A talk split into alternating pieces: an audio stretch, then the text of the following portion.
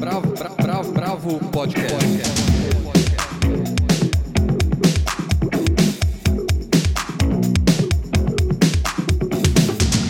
Olá, bem-vindos ao podcast da Bravo. Eu sou Guilherme Werneck e participam dessa edição Helena Banholi, Almir de Freitas e Andrei Reina. Hoje nós temos dois convidados especiais. Na entrevista, conversamos com a autora de telenovelas Duca Rachid sobre a força do melodrama no inconsciente coletivo e o cineasta Jefferson D é nosso convidado do Papo Cabeça.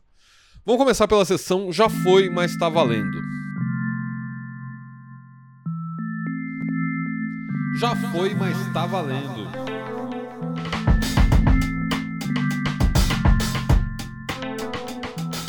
Bom, hoje eu começo. Eu começo com uma notícia triste, né? Um dos pontos mais importantes da boemia cultural paulistana vai fechar as portas. A mercearia São Pedro, a Mersa, o lugar preferido de Nick Cave quando morava no Brasil, que sempre foi um local onde a gente encontrava cineastas, escritores, jornalistas, vai dar espaço a um condomínio de luxo na Vila Madalena. Eu mesmo passei noites e noites por lá, sempre com papos bons Lembro de uma capa da Ilustrada, por exemplo, no começo dos anos 2000, feita pelo Cassiano Machado, com uma foto em que era um grupo gigante de novos escritores, quase todos eles que deram certo, posando justamente na frente da mercearia, que era o seu ponto de encontro. Né? Tinha de Joca Terron a Marcelino Freire nessa capa. É, isso para mostrar a importância desse lugar que vai ser sentido aqui em São Paulo. Né? A mercearia ela foi inaugurada em 1968 pelo seu Pedro, que dá nome a ela, né? Mas foi nos anos 80 que ela começou a se transformar nessa calçada fundamental da Vila Madalena, como ela também começou a ser uma locadora de VHS, o que atraiu as pessoas para lá, né? Então ela tinha. Depois ela passou a ter, além dos secos e molhados também, e, e DVDs, VHS, passou a ter livros. É, era um lugar maravilhoso, né? Vai ficar aberto até março do ano que vem. Obviamente sofreu com a pandemia, mas eu já tô com saudade dela. Ô Gui, você sabe que eu acabei de ler hoje que um dos sócios da mercearia, um, o, o, Pedro, o Pedro Anis, ele negou que ela vai ser destruída e disse que a construção vai ficar na esquina em frente e não ali. Tomara que seja verdade. É, tomara, mas tem uma. O, o, quem deu a entrevista ontem pra Folha, hoje a gente tá gravando na quinta, né? Foi o Marquinhos, né? Filho do, do seu Pedro, né? Que falou que realmente vai ser destruída e que vai acabar em março. Então vamos ver. É, é, é, tem essas discrepâncias mesmo. Mas a, a, notícia é devastadora, né? Mais um, um espaço cultural. Na verdade é um bar, mas é um espaço cultural que se perde para essa gentrificação da Vila Madalena que está acabando aos poucos, né? Sim, a passos largos. E, e é, só, é um empreendimento só, né? Para todo aquele quartelão ali da Rodésia. Exatamente, né? que é gigante, né? Bom, vamos lá. E você, Almir? Faz pouco mais de um ano, em maio do ano passado, é, foi lançado o projeto Quarentena Books. É, ele foi criado pelo fotógrafo paulista Lucas Lence, é, bem no início da pandemia, e o projeto o, ele previa o direcionamento dos lucros das vendas para o projeto Rizoma, que atua com crianças e jovens no Capão Redondo. No ano passado foram oito livros editados pela Ipsos, foram reunidos numa caixa e cada um deles foi feito em parceria entre um fotógrafo e um designer gráfico. Bom, isso é a parte do foi, mas está valendo, né? Mas está valendo de verdade porque faz poucos dias a editora lançou uma nova edição com mais oito novos livros, também reunidos numa caixa, também com o mesmo modelo de direcionamento do, das vendas para o pro projeto Rizoma. É, são oito títulos, né? Eu Cito três que estão Solo, que é a fotografia de Eustáquio Neves com o projeto gráfico da Ana David. Saudades de Havana, a fotografia da Oyatan Canabrava com o projeto gráfico de Celso Longro. E Falam as Águas, do Márcio Scavone com o projeto gráfico da Gabriela Castro. Dá para comprar os livros separados. Cada um sai por 70 e desses 70, é, só 20, tudo bem, vai para o Rizoma, porque essa é a margem mesmo de, de, de lucro de, de livros, né? A caixa toda com oito sai por 560 e desses 560, 160 são doados. Quem se interessar, o link é quarentenabooks.com.br. É muito legal, são grandes fotógrafos, Opa. né? Quero essa caixa. É. é. então tá bom. E você, Helena? Já que você quer essa caixa, qual que vai ser? Já foi, mas tá valendo. Eu vou na mesma linha. É, eu indico a biografia do Guinhar, Guinhar Anjo Mutilado, que é sobre o pintor modernista Alberto da Veiga Guinhar e foi escrita pelo autor mineiro Marcelo Bortolotti, lançada há um mês e meio pela Companhia das Letras. O Guiar é conhecido pelas suas obras com as paisagens reais e imaginárias de Minas, aqueles balõezinhos maravilhosos, retratos de famílias, amigos e figuras religiosas. E no livro, o autor fala das dores e alegrias do pintor, que era bastante é, deprimido, né? É, e faz um retrato histórico da Europa no momento entre guerras e ainda descreve o Brasil modernista. Ah, uma curiosidade aqui, que a obra mais valiosa de Guignard é a tela Vaso de Flores, que ele pintou em 1930, e que em 2015 alcançou a marca de obra mais cara de um artista brasileiro a ser leiloada. Na época, esse quadro foi arrematado por 5,7 milhões na Bolsa de Arte em São Paulo mas atualmente a obra mais cara é a Caipirinha, da Tarsila do Amaral, que foi vendida agora no final de 2020 por 57,5 milhões, ou seja, 10 vezes Uau. mais. Mercado em ascensão, sempre. É, é, que também a gente tem que pensar no é. dólar, né? Assim, não dá para descartar claro. as discrepâncias de dólar de lá para cá, né? Infelizmente. Sim. Mas muito, muito legal. E você, Andrei? Bom, eu queria aproveitar essa rodada de sugestões literárias né, para indicar não um livro, mas o episódio de um podcast. Porque no final de junho, a revista 451 lançou um episódio especial do programa deles, né, o 451 MHz, chamado Os Mistérios de Lígia Fagundes Teles. Eu só consegui ouvir essa semana e, e acho que vale muito a pena. Em pouco mais de uma hora, essa espécie de documentário sonoro houve pesquisadores, escritores e parentes da escritora é, que abordam aspectos da sua trajetória, como o pioneirismo feminino na faculdade e depois na carreira literária, e as dimensões política e erótica dos seus escritos, além de aproximar alguns dos contos dela ao gênero do, do terror.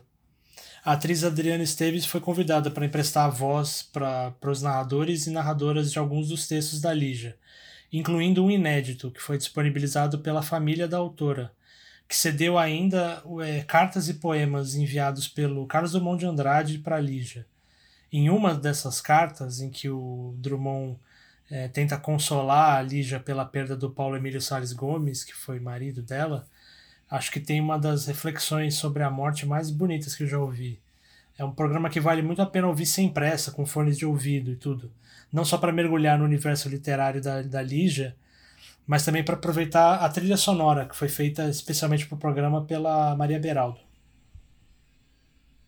Ó, oh, que legal. É bom, eu adoro a Maria Beraldo. E legal, o novo né? episódio é sobre a, a, Maria Carolina de Jesus. Também tá super bom. Salvei para ouvir eu, eu já. Recomendo esse podcast é. ótimo. Hã? Sal, salvei para ouvir esse da Carolina já. Já salvou? Quero ouvir.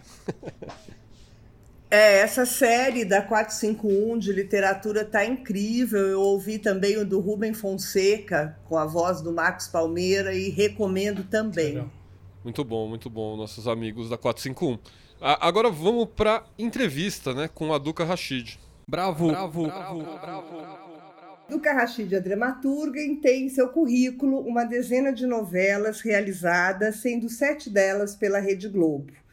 Começou a sua carreira em Portugal e por aqui passou pela extinta TV Manchete e pelo SBT. Foi indicada e vencedora de inúmeros prêmios na área, sendo o último deles um Emmy Internacional de Melhor Telenovela em 2020 por Órfãos da Terra. E hoje temos a alegria de tê-la aqui com a gente para um bate-papo. Duca, querida, bem-vindo. Obrigada. Bem-vinda e obrigada. Bem-vinde. Bem-vinde, bem-vinde, exatamente, bem-vinde. Ô Duca, a maioria dos grandes personagens das telenovelas são femininos, né? Apesar disso, alguns atores homens fizeram história como grandes galãs. Caso do Tarcísio Meira e do Paulo José, dois gigantes e ambos falecidos na última semana. Para você, qual é a importância deles e o papel que eles ocuparam na TV brasileira? Olha, eu primeiro eu queria dizer assim que eu acho bem simbólico, né, a gente perder esses dois atores nesse momento, né, é, é, em que a cultura está sendo muito atacada, né?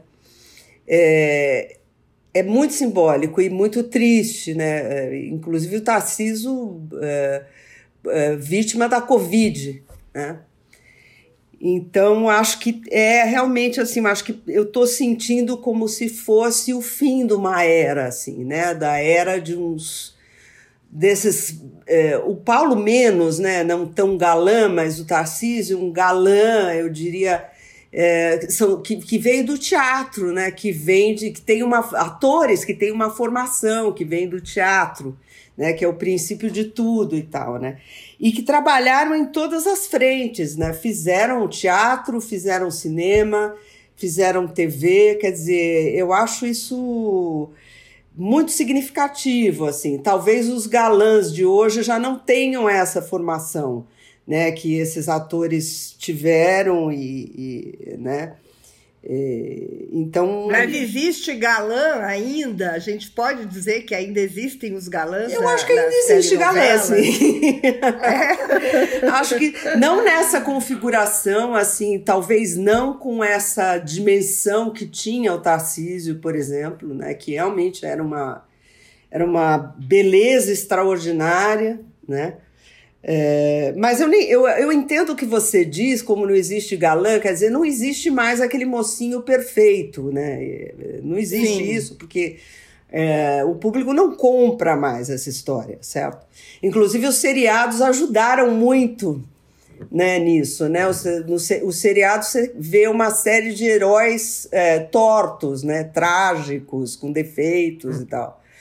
É, mas, assim, eu acho que ainda tem, tem um mocinho com todos esses defeitos e tal, para qual, pro, pelo qual as mocinhas suspiram, é, né?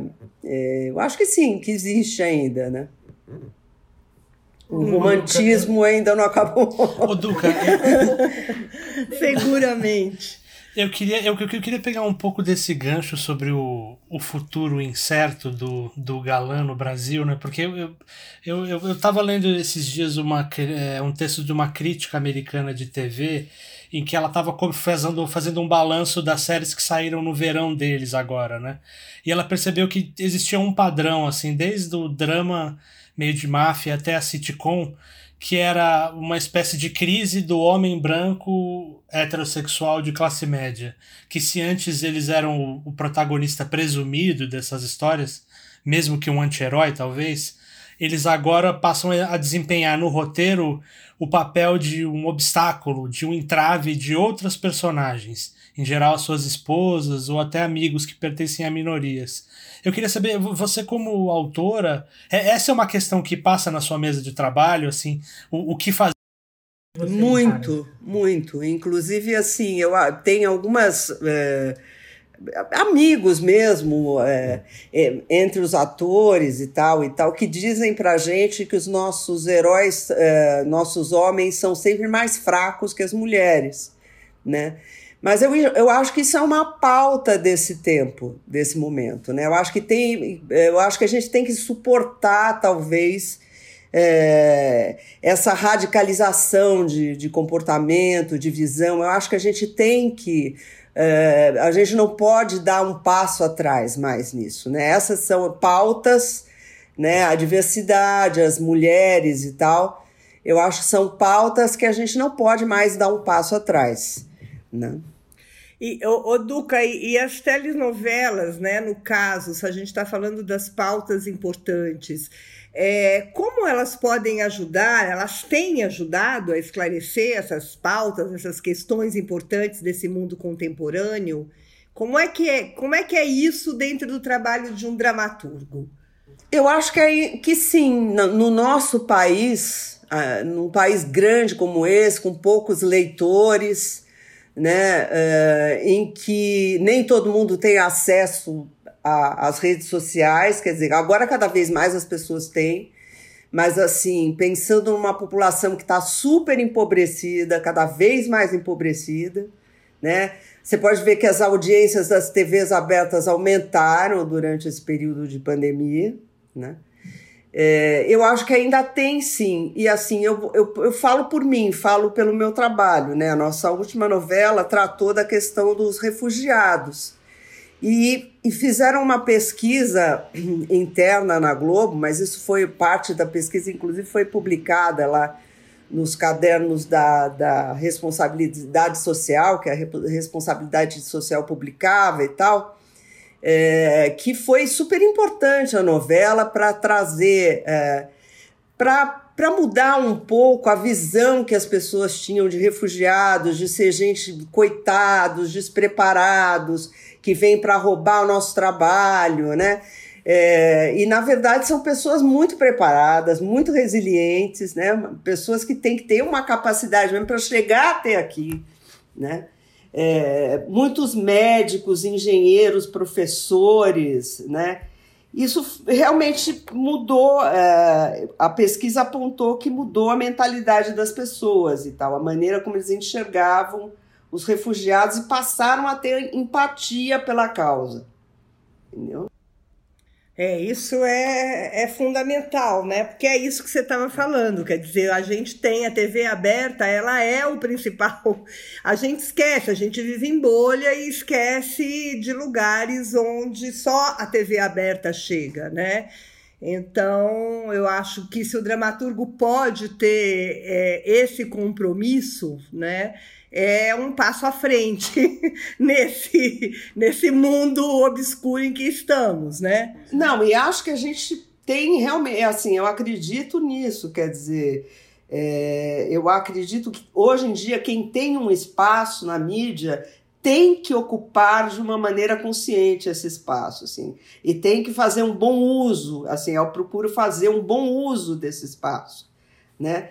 Dentro de todas as limitações do gênero, da, da própria mídia, né? Tudo tem que ser uh, romanceado, tudo tem, né? É um gênero, faz parte do gênero. Mas eu acho que a gente tem que colocar algumas questões, tem que colocar uh, questões importantes, tem que aproveitar esse espaço. Claro. O... Agora, o... Ah, desculpa, Não, Almir, você diga, quer ir? Diga, Helena.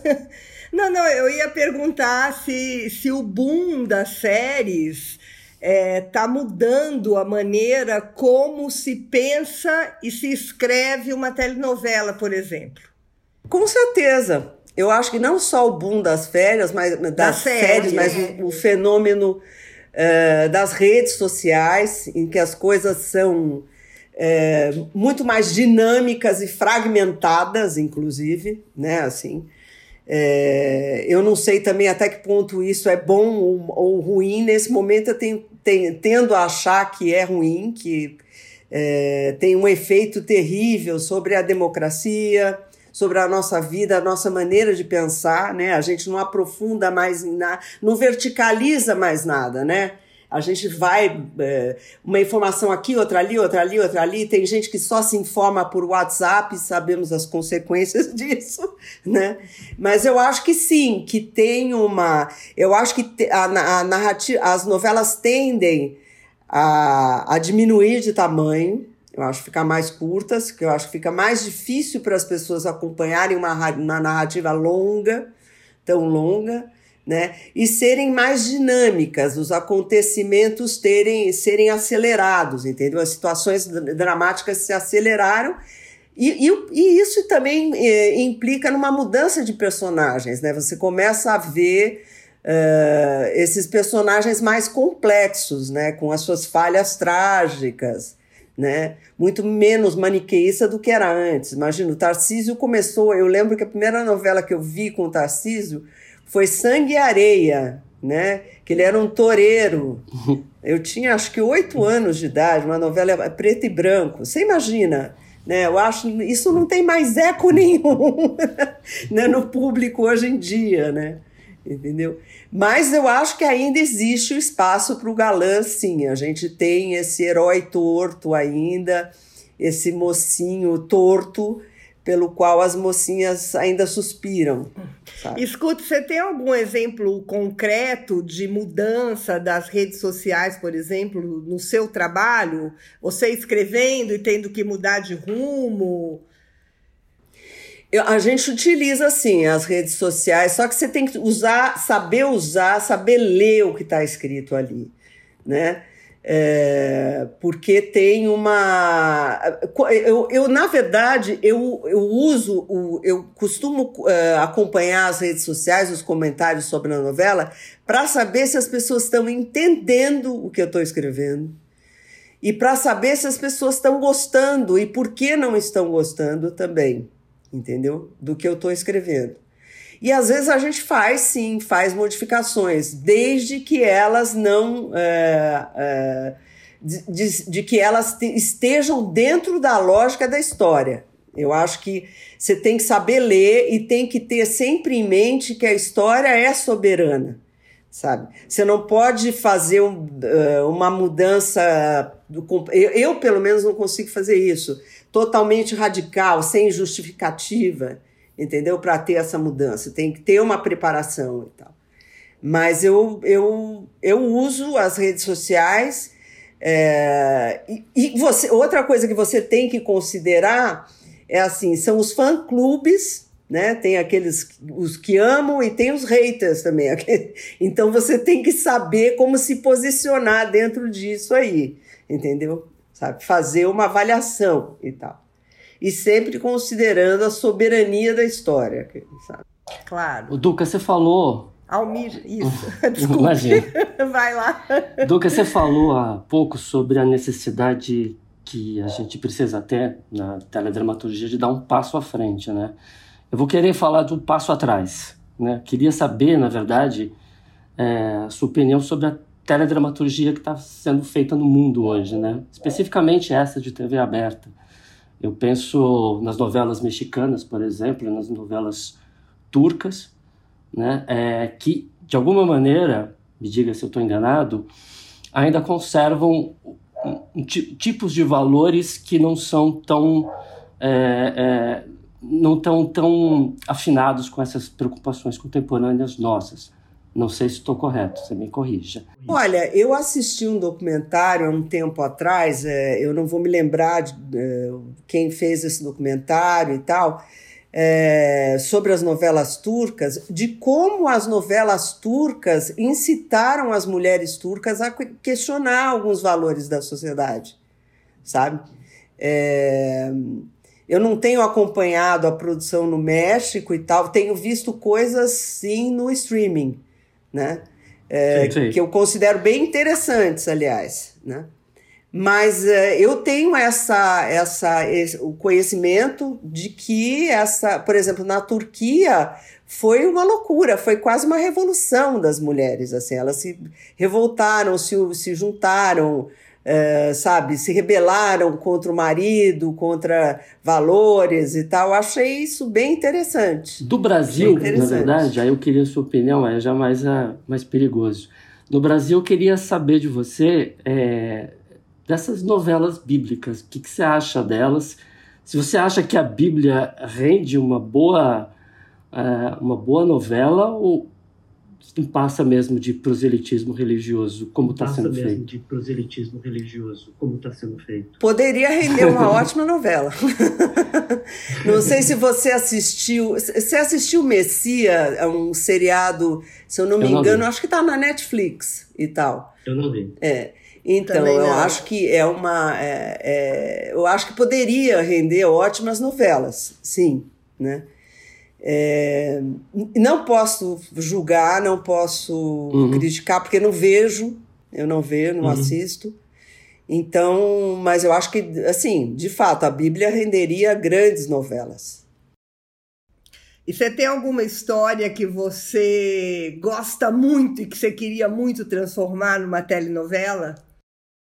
Nossa, tem tantas, Helena, tantas histórias assim, acho que Mas alguma que você não conseguiu ainda, ou que é o seu sonho dourado de colocar em prática? É, eu acho que, assim, é, eu acho que a gente ainda tem uma certa dificuldade em fazer fantasia, fazer ficção científica.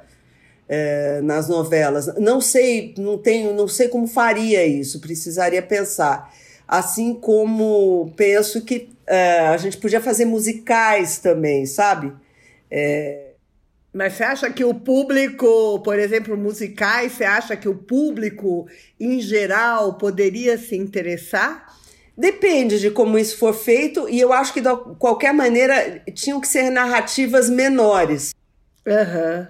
Para poder. Você acha que esse é o caminho? É, é, é. E eu acho que vai ser mesmo. Fatalmente é esse o caminho. Narrativas, novelas mais curtas, sabe? É... Já deu para perceber que isso o, o público está mais ligado nesse tipo de, de, de, ritmo, né? Deixa eu fazer uma, uma perguntinha, só uma perguntinha, uma curiosidade que me ocorreu agora. É, o surgimento, já faz 10 anos para mais, o surgimento do Big Brother Brasil e o poder de mobilização que ele tem da audiência, isso de algum modo entrou em competição com, com a telenovela? Eu acho que eu não sei se entrou em competição, mas eu acho curioso a maneira como é, é, eles utilizam os recursos da dramaturgia para construir uma novelinha, né? Para editar aquilo uhum. de maneira a contar uma história que tem o vilão, tem o aliado, tem a mocinha, tem o mocinho, tem tudo, tem todos os arquétipos ali, né? É, é e eu não sei se chega a concorrer com a telenovela, assim. É, mas eu acho que usa é, muito dos recursos da, da, do, do melodrama, né, do folhetim que a gente faz. Ô Duca, eu, eu queria te perguntar rapidinho sobre a, a, a, circulação internacional das novelas brasileiras, né? Eu estava vendo antes da nossa conversa aqui que o, o Joia Rara, por exemplo, a novela foi premiada no Emmy e o Órfãos da Terra recebeu um prêmio na Coreia do Sul.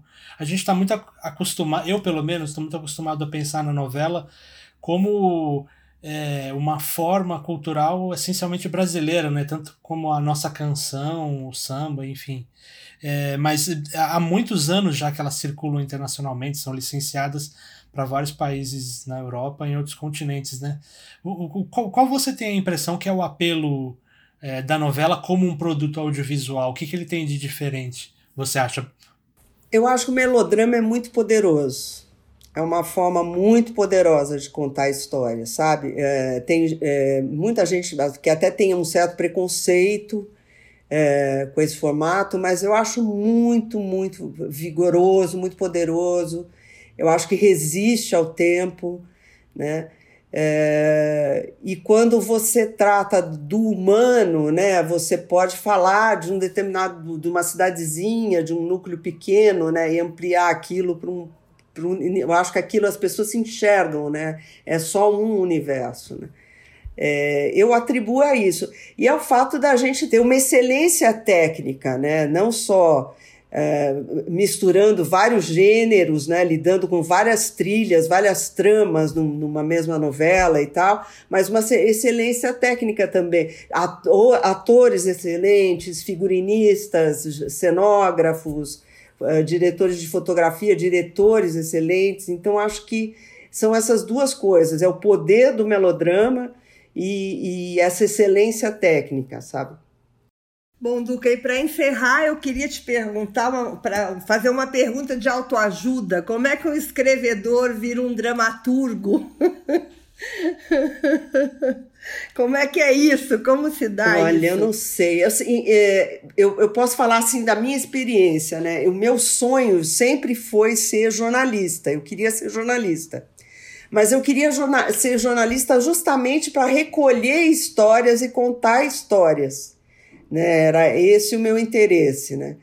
E eu acho que eu continuo sendo uma escrevedora, sabe? Assim, é, é, escrevo muito, me inspiro demais no, na, na realidade, no mundo, além das referências de literárias, do cinema e tal, mas assim, eu, eu sou uma pessoa que vai no supermercado, pega o metrô, ouve as pessoas falarem, né, tá sempre ligada, antenada com as coisas. O jornal, o jornalismo me ajuda muito, me inspira muito, né? Então acho que eu sou, eu, eu, eu no, no, fundo eu sou uma escrevedora também, entendeu? Inclusive porque o volume de trabalho é muito grande. Você escreve a metro mesmo, vamos dizer assim né? Você tem que escrever 30, 40 páginas de texto todos os dias, você tem que produzir. Isso durante quanto tempo? Quanto dura um roteiro inteiro? Olha, dura. É, olha, isso hoje em dia, então, a gente tem uma antecipação da pré-produção né, de uma novela. Você, você normalmente começa a preparar uma novela, a preparar uma novela com os dois anos de antecedência né? Desde você pensar na ideia, desenvolver o projeto, aprovar o projeto, né? Então é muito tempo mesmo, escrevendo e reescrevendo, né? E quando a, novela está no ar, geralmente você fica cinco meses é, totalmente entregue, assim, né? Sua vida é escrever novela. Ou seja, não há férias, nem trégua, porque não, quando você. Eu acho que esse, tra esse trabalho criativo, não, você não tem férias Sim. nunca assim, né? Não é um, não é um interruptor, assim, né? Você fala, ah, não, eu não vou pensar em história nenhuma. Eu acho que, em geral, quem faz esse tipo de trabalho, principalmente novela, é, um, é, é uma gente com alguma patologia mesmo, sabe? Uma vez eu fui no... Porque, assim, eu tô o tempo todo pensando em histórias, tudo me estimula, eu vejo uma placa de vende-se numa casa, tô pensando numa história, sabe, assim... É, é, então não tem muito isso, assim, é, é, um trabalho contínuo, sabe? Moto contínuo, assim, uhum. né? Você sai de férias, olha para o mar e pensa em alguma coisa, sabe? Acho que tem, acho que é isso, né? Dura a eternidade. Mas é bom, né? é quando você gosta, você tem que gostar muito, tem que gostar de ver novela, tem que gostar de tem que gostar muito. Ah, mas é legal, é como qualquer escritor, você, você pode brincar de Deus. então, isso é maravilhoso também. É, quando a, o orçamento deixa, a produção deixa, uma série de limitações aí, claro, entendeu? Claro. O diretor deixa, alguém compra a sua ideia. Exatamente. É. Bom, Duca, super obrigada pelo papo. E até! Obrigada a vocês. Bravo, bravo, bravo, bravo. Bom, essa foi a Duca Rashid, agora vamos para o Bravo Indica. Bravo Indica.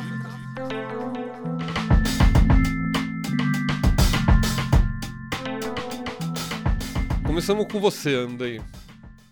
Bom, vamos lá. Eu queria indicar uma combinação de peça e filme que chama Maria da Aparecida Luz Negra é, que em cinco episódios curtos mostra os principais momentos na trajetória da mezzo-soprano e atriz Maria da Aparecida, que foi uma figura luminosa de meados do século passado e depois é, caiu no esquecimento, morreu praticamente sozinha em 2017. É, ela integrou o Teatro Experimental do Negro, fundado pelo Abdias Nascimento, e nos anos 60 cantou Carmen, do Georges Bizet, na Ópera de Paris na França, onde ela se estabeleceu e morou até o fim da vida por não encontrar oportunidades para cantoras líricas negras no Brasil. A responsável por interpretar e contar essa história, por interpretar Maria da Aparecida e contar essa história é a dramaturga e atriz Johnny Carlos, que também assina o roteiro da série. É, é uma homenagem muito é, sensível e comovente e necessária também, né?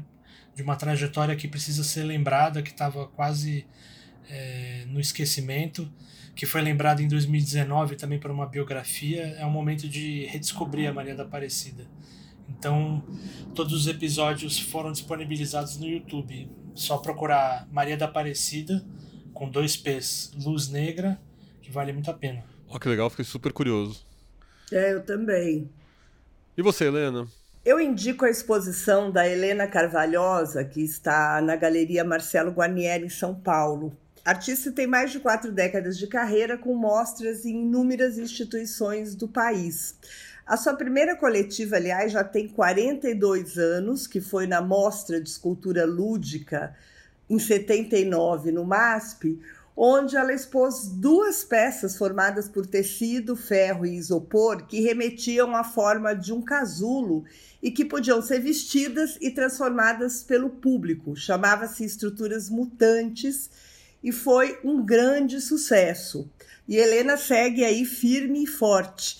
Nessa individual, que é a mais completa exibida até hoje, a artista expõe cerca de 40 pinturas produzidas durante os últimos 10 anos e 41 esculturas que tiveram origem em artefatos que a artista encontrou ou ganhou ao longo da sua vida. A mostra fica em cartaz até o dia 11 de setembro. Muito legal, fiquei mega curioso. É, Helena Carvalhosa é sensacional, é um show de delicadeza essa mostra. Muito bom. Almir, você vai de artes plásticas também, né? Sim, eu vou de exposição também. No dia 23 de agosto da semana que vem, a Pinacoteca Cultural no Rio abre a exposição Lígia Clark, 1920-1988, 100 anos. A exposição é em comemoração, como o nome já diz, ao centenário de nascimento de uma das mais importantes artistas plásticas do Brasil. Sim, a data foi no ano passado, mas 2020 foi aquele ano que sabemos, né? O, o adiamento foi inevitável. A mostra foi feita em colaboração com a Associação Cultural O Mundo de Lígia Clark e reunirá, também a propósito do centenário, 100 obras da artista, que cobrem desde as pinturas figurativas dos anos 40 até os chamados objetos relacionais, da passagem dos anos 60 para os 70. Entre as peças estão Quebra de Moldura, Bicho, e Obra Mole, que são bastante conhecidas. A exposição fica aberta até o dia 9 de outubro. Pô, que maravilha. Eu não conheço quase nada dessas pinturas do começo da, da carreira dela. Nem eu. É, Nossa, a, a Lígia Clark ela é sensacional, eu acho, porque ela é uma das primeiras artistas a, a trabalhar pela dessacralização da arte, né? E do lugar do artista e trazer é, o público, o espectador para dentro, sendo parte. É, é, muito maravilhoso o trabalho dela. É, concordo, concordo. Bom, eu vou na, na, minha indicação, eu vou falar do disco Poéticas, que foi lançado agora pelo seu Sesc. Ele investiga a obra do Jorge Salomão, que morreu no ano passado aos 73 anos. O, o Jorge, que além de letrista também era poeta e dramaturgo, era irmão de outro grande poeta, né? E outro grande letrista, que era o, o Ali Salomão. Os dois juntos tocavam o terror, né? No, no Rio de Janeiro, nos anos 70 é, e 80. E, e, são, geniais os dois, cada um ao, ao seu modo, né? E, e, a gente pode até dizer que um raio cai duas vezes no mesmo lugar, quando a gente pensa nos irmãos Salomão, né? O disco é uma boa iniciação à obra do Jorge Salomão, para quem não conhece as suas músicas, elas foram espalhadas ali por N artistas, principalmente no, no, no, pop rock ali dos anos 80 e 90. E ele traz 15 faixas, e aí num registro um pouco diferente, porque tirando o Frejá, que é dessa, dessa leva, são mais artistas com viés de MPB, assim, bastante consagrados, tipo Mônica Salmazo, Jussara Silveira, Zélia Duncan, Zé Cabaleiro, Renato Braz, o Almério, ou seja, gente que é, é mais alinhada com uma música brasileira certinha, né? E, e, isso tudo em cima de, um, de uns arranjos feitos por uma super banda que é comandada pelo Mário Gil, que assina a, a, direção musical. De certa forma, esse disco ele dá uma outra roupagem às várias canções que a gente conhece muito bem é, dessa linhagem do, do, pop rock brasileiro dos anos 80. E, e trazendo essas vozes e interpretações mais para frente, eu acho que ela traz todo o peso da poesia que é, merece ser destacada mesmo na, nas letras do Jorge. Quero ouvir esse disco, ainda não ouvi, não. Lá fora o sol, os insetos, a enigmática claridade, os polos. Fragmentos de uma sensibilidade que produz um ritmo. Vim ao mundo para participar com minha doida dança na derrocada dos valores que torturam a alma humana. Filho do sol, forte, irmão do poente, mágicos palcos da vida, na estrada, caminhando, ouvido na areia, ouço o canto grande da boca do mundo, asas, voar pontos de luzes, claridade, enfim de tudo. Estratégias, olho no olho, flecha direta no alvo, beijo na face viva do universo. O homem é o desenvolvimento de sua linguagem. Cabeça.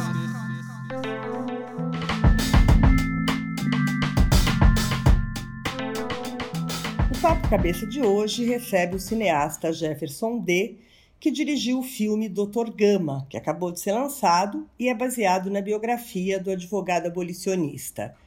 Jefferson nos fala sobre a importância desse personagem na construção do processo de abolição e a sua luta pelo fim da escravidão no Brasil. Vamos ouvi-lo.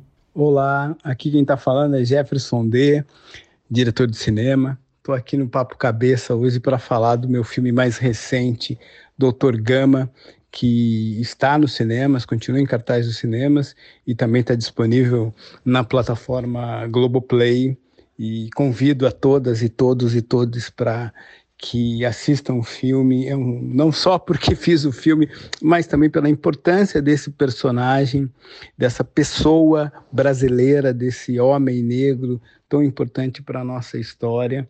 E quero começar aqui contando um pouco desse processo de realização do filme. Eu acho que quando eu tive contato com o roteiro, depois, obviamente, com as pesquisas do filme, foi muito importante é, entender o quanto nós negros tivemos também uma participação intelectual na construção desse país, né? E a gente quando se lembra é, do século XIX ou, ou, quando se lembra especificamente dessa data de 13 de maio, a gente sempre se remete à figura da princesa Isabel, né? No ato do Estado brasileiro em abolir a escravatura com isso, muitos de nós, talvez né, a maioria de nós, nós todos, assim, temos uma relação muito de entender esse ato de 13 de maio como um ato de bondade do Estado brasileiro, um ato de, de que esconde a nossa luta, né? que escondeu a luta negra para que esse momento acontecesse.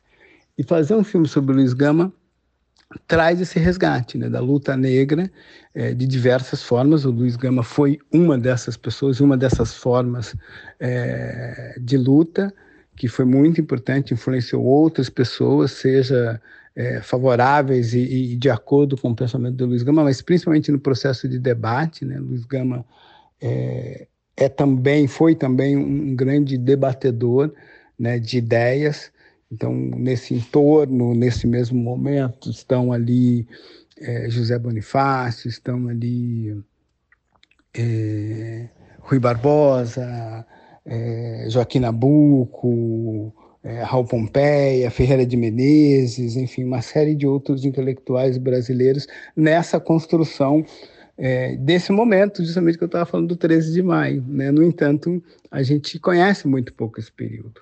Então, fazer um filme sobre esse momento específico, né, pré-abolição, né, quase uma década antes da abolição, menos que isso até, mas é também mostrar um período e mostrar um momento onde nós, negros, não estávamos é, simplesmente como objetos é, de estudo, objetos de uma luta do outro, mas a gente também estava como sujeito dessa luta. O filme retrata é, esse momento e, obviamente, a gente vai no lugar que é o, a biografia do Luiz Gama, né? que é uma biografia de um homem que viveu é, num momento muito difícil. Ele nasceu livre, ele foi vendido pelo próprio pai, é, e tudo isso em Salvador.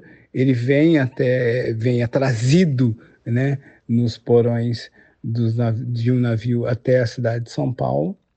E aí dez anos depois, ele, oito anos depois, né, ele é vendido com dez anos, mas oito anos depois, ele já aprendeu a ler, já entendeu como é que funcionam as leis no Brasil, teve contato com, com o Lago São Francisco, com a Faculdade de Direito do Lago São Francisco, e conquista sua própria liberdade.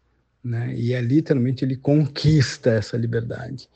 E se torna um, rábula, né? alguém que entendia e tinha permissão para divulgar naquele momento, e ajuda a libertar pelo menos outras 500 pessoas escravizadas. Né?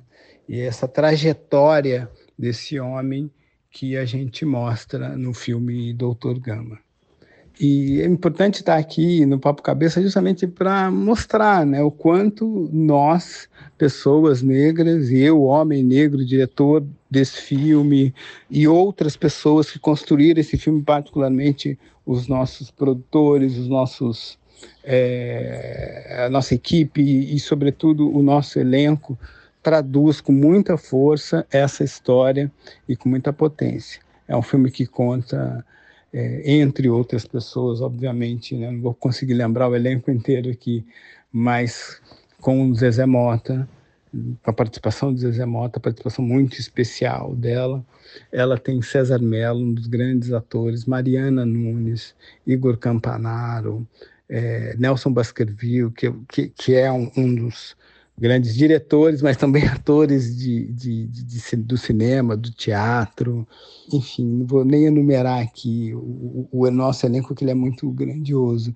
Tem uma trilha sonora muito importante, que é de um músico que é um gênio brasileiro, é, Tiganá Santana, que também nos trouxe e nos presenteou com a voz é, de Virgínia Rodrigues, é, tem a fotografia de um homem negro também, um artista muito importante chamado Cristiano Conceição, enfim, uma produção da Paranoide, da Buda Filmes e da Globo Filmes. Enfim, é, uma, é muito importante, nesse momento da nossa história, retratar a história negra, mas, sobretudo, também a história brasileira, né? construída por todos e por todas. E no nosso filme, o Luiz Gama também, um outro aspecto importante é como o Luiz Gama também era cercado de mulheres negras muito fortes, né?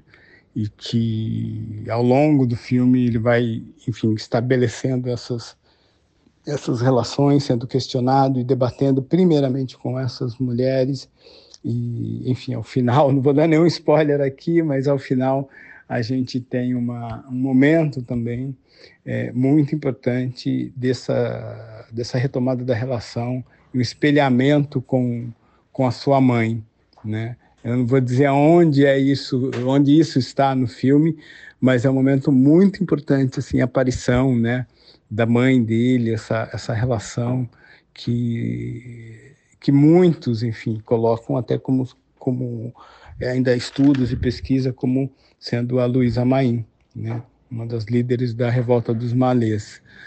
É, enfim, um filme muito importante nesse momento.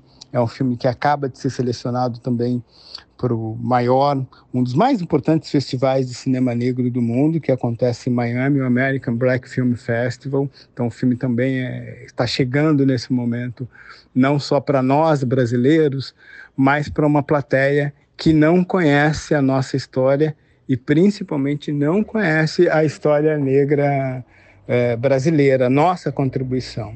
Isso eu falo também, a nossa contribuição negra, é, a gente já viu muito na, na, nos esportes. Recentemente, no audiovisual, a gente pode acompanhar as Olimpíadas e viu a representação negra também nesse, nesse lugar do esporte. A gente já viu na música, né, nossa contribuição na música, o quanto bela e, e, e, e criativa é, foi e é importante é, a nossa contribuição nas artes plásticas, é, a nossa contribuição na religiosidade, na culinária, mas a gente raramente viu essa contribuição intelectual negra no, no, no cinema. Então acho que o Luiz Gama também traz essa, essa novidade da gente entender que negras e negros, nesse caso um homem negro, Luiz Gama, é, contribui, contribuiu tanto para um Brasil republicano, para um Brasil de homens livres, Luiz Gama foi uma pessoa muito, muito preocupada com a educação é, desses homens e dessas mulheres. Ele, ele também tinha essa preocupação de alfabetizar, de ensinar as letras, de acreditar na educação como um ponto de partida para seres humanos melhores, para uma nação melhor. Então é um orgulho muito grande para nós todos. A gente realmente está muito feliz com esse filme que entregamos nesse momento tão difícil, tão delicado do mundo e do nosso país. É isso. Prazer estar aqui no, no Papo Cabeça. Viva Luiz Gama. Está aí disponível no Globoplay, está nos cinemas e é um convite que faço, que fazemos, né, toda a equipe, todo o elenco do filme. beijo, fiquem com saúde, é, usem máscara, álcool em gel e a gente já já consegue se encontrar e se abraçar para comemorar a vida de Luiz Gama e de tantas outras brasileiras e brasileiros que construíram esse país e que lutam por um país melhor. É isso.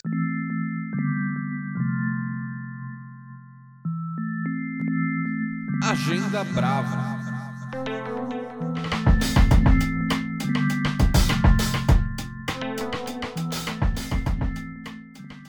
A minha indicação de hoje é uma peça incrível do Grupo Bond, dirigida pela Roberta Estrela Dalva. Ela chama Desfazenda Me Enterre Fora Desse Lugar. Eu vi essa peça já faz um mês, mais ou menos, na estreia dela no Itaú Cultural. E só que ela vai ter apresentações online até o dia 30 de agosto. Sempre de sexta a segunda, às 20 horas. A peça é gratuita, mas quem quiser pode optar por dois tipos de ingresso que ajudam a companhia um de 10 reais e outro de 20 reais. Você encontra é, esses ingressos no Simpla, só buscar por Desfazenda, Me Enterre Fora Desse Lugar, né? Ela é, é, diferentemente de uma peça de teatro, ela é uma peça-filme, né? Ela foi concebida durante a pandemia, então ela traz essa interseção das linguagens teatral e cinematográfica, né? Audiovisual. E, e ela também integra, muito por conta da, da Roberta, a questão da poesia falada, que é uma especialidade dela. Ela tem um texto muito duro, assim, é uma porrada mesmo. E é livremente inspirada em uma história real, descrita no documentário Menino 23, Infâncias Perdidas do Brasil, do Belisário Franca. Que inclusive vale muito a pena ver esse, esse documentário, né? E ela trata da situação de jovens escravizados nos anos 30. Segundo a tese de doutorado que narra essa história, escrita pelo pesquisador Sidney Aguiar, 50 meninos negros foram levados de um orfanato no Rio de Janeiro para uma fazenda e submetidos a trabalhos forçados. Era uma fazenda que, inclusive, foi encontrados tijolos com símbolos nazistas. E esses meninos ficaram lá, não só em trabalhos forçados, como isolados, é, sofrendo castigos físicos. É, e quem impunha isso eram três irmãos que faziam parte da ação integralista brasileira, né? Os nossos fascistas, né? Que é um partido de extrema direita, levado à frente pelo Plínio Salgado o nosso capítulo mais triste, eu acho, que da história brasileira até a chegada do Bolsonaro. Exatamente. que eles são, são primos irmãos, né? Esse aqui, esses são os precursores, né? É. Exatamente, exatamente. Agora, o que eu acho que a peça tem mais de interessante, principalmente na sua segunda metade, que é inclusive onde ela usa com mais liberdade os recursos audiovisuais, é justamente confrontar esse passado com o nosso presente, né? Tocando na ferida aberta que é o racismo, e como para muita gente nesse país a escravidão ainda não foi de fato abolida mais de 130 anos depois da Lei Áurea. Nossa, parece incrível. Essa, essa história é, é muito forte, né? Poderosa, né? É poderosa. Menino 23 é. do Belisário é genial. Eu quero muito ver o que, que a Estrela Dalva conseguiu fazer com isso no palco. Não, acho que você vai gostar muito. Vale, vale super a pena. Bom, vamos para você, Almir? Vamos. É, tá na hora já, já passou da hora de ficar ligado nas inscrições para a 15ª temporada do ciclo de conferências Fronteiras do Pensamento, que esse ano vem com o tema Era da Reconexão. Começa agora no dia 25 de agosto, com o biólogo evolucionista Jared Diamond, autor de livros como Armas, Germes e Aço. Mas as palestras virtuais, são oito no total, elas se estendem até o dia 8 de dezembro. E nesse período falarão, entre outros convidados, a Margaret Atwood, autora do Conto de Aya, isso vai ser no dia 27 de outubro, e o Yuval Noah Harari, autor do Sapiens e Homo Deus. A data dele é 10 de novembro. E tem ainda o Steven Pinker, o autor do Novo Iluminismo, coisa que a gente está precisando, né? O, o pacote regular não dá para comprar só uma palestra, o pacote total sai por 1.500. Dá para dividir em cinco vezes e dá para ter um desconto de 35% contribuindo com a ONG Doutores da Alegria.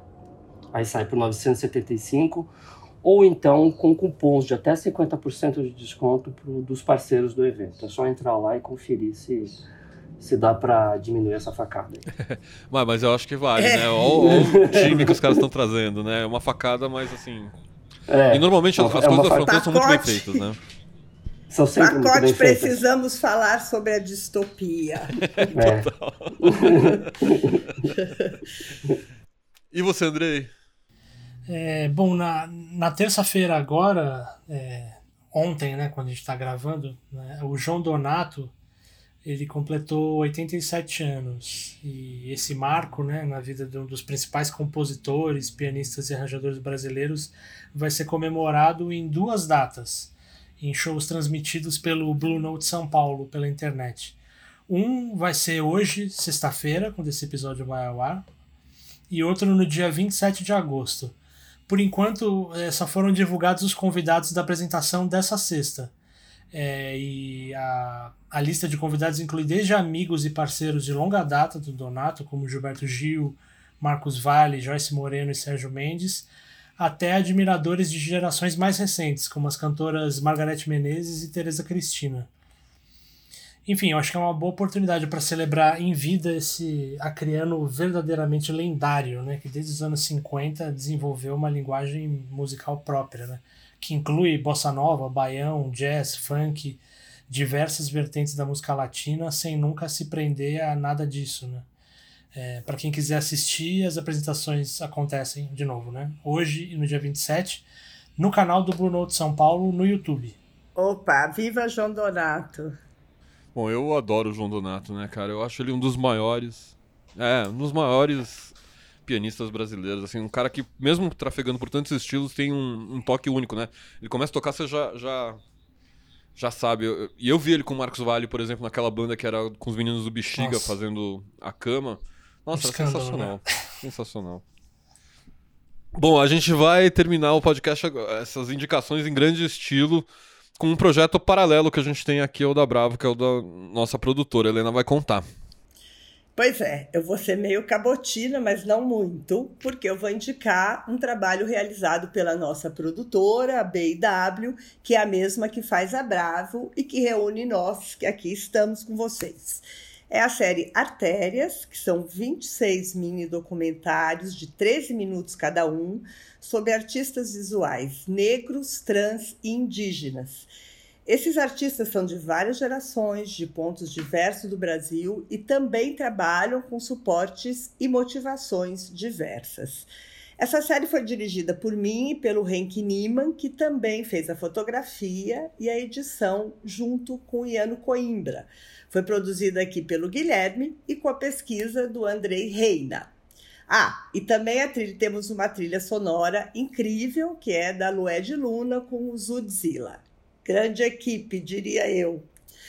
Bom, esse recorte que fizemos, ele é muito importante para começarmos a desconstruir um pouco essas dinâmicas nascidas com as hierarquias coloniais e seguidas por séculos por museus, galerias e instituições de arte, onde sempre prevaleceu um racismo declarado e uma visão modernista eurocêntrica. Isso até agorinha, né? Para a gente trabalhar com esse grupo de artistas que estiveram à margem do sistema oficial de arte por muitos anos, é criar um espaço para que eles possam manifestar a sua própria voz sem nenhuma interlocução. Esse é um projeto do Sesc TV que teve muito apoio da equipe de audiovisual da instituição e que vai estar disponível no site do Sesc TV a partir do dia 27 de agosto, às 20h30, quando estreia o primeiro episódio com o Jaider Esbel, que é um artista plástico de Roraima, um indígena da etnia Makushi, Makushi. Vai lá no sesctv.org.br e mergulhe no mundo desses artistas incríveis, porque a arte contemporânea ela só pode ser de fato apreciada se você conseguir entender qual é a motivação de quem está criando. E o nosso trabalho foi esse, foi decifrar esses criadores para você. Vai lá e confere, porque está valendo muito. Foi maravilhoso para a gente fazer esse trabalho. A gente descobriu artistas absolutamente geniais. Então fique ligado, Artérias, estreia dia 26 de agosto no site sesctv.org.br. Não precisa se cadastrar nem nada, é só chegar, clicar e assistir. E depois você conta pra gente. E, e todos, eles estreiam na. Eles vão, vão estreando paulatinamente ou ele vai estrear de uma vez? Não, não, eles estreiam, quer dizer, eles, o primeiro episódio é o episódio de trabalho do Jaider Esbel, mas vão estar todos disponíveis a partir do, do dia 20, 28 de agosto. Ah, tá. Ah, muito bom. Muito bom. Dá pra fazer uma maratona. Maratonem, isso mesmo. Porque tá, vai valer. Muito legal. Não, e, não, e gente, é o, o, os artistas são incríveis, assim, vai desde o Emanuel Araújo até a Rosana Paulino, gente da novíssima geração. Vale muito, muito a pena ver eles. Sim, é, eu acho que é um retrato mesmo da, da produção contemporânea de artes visuais. É, que para você entender o que está acontecendo com ela, você precisa conhecer esses artistas. Muito, muito bom. Bom, então com isso, com essa ótima notícia, a gente termina essa edição do podcast. Daqui a 15 dias tem mais. Beijo para vocês. Tchau. Tchau. Beijo para todos. Bravo, bravo, bravo, bravo, bravo, bravo, bravo, bravo podcast.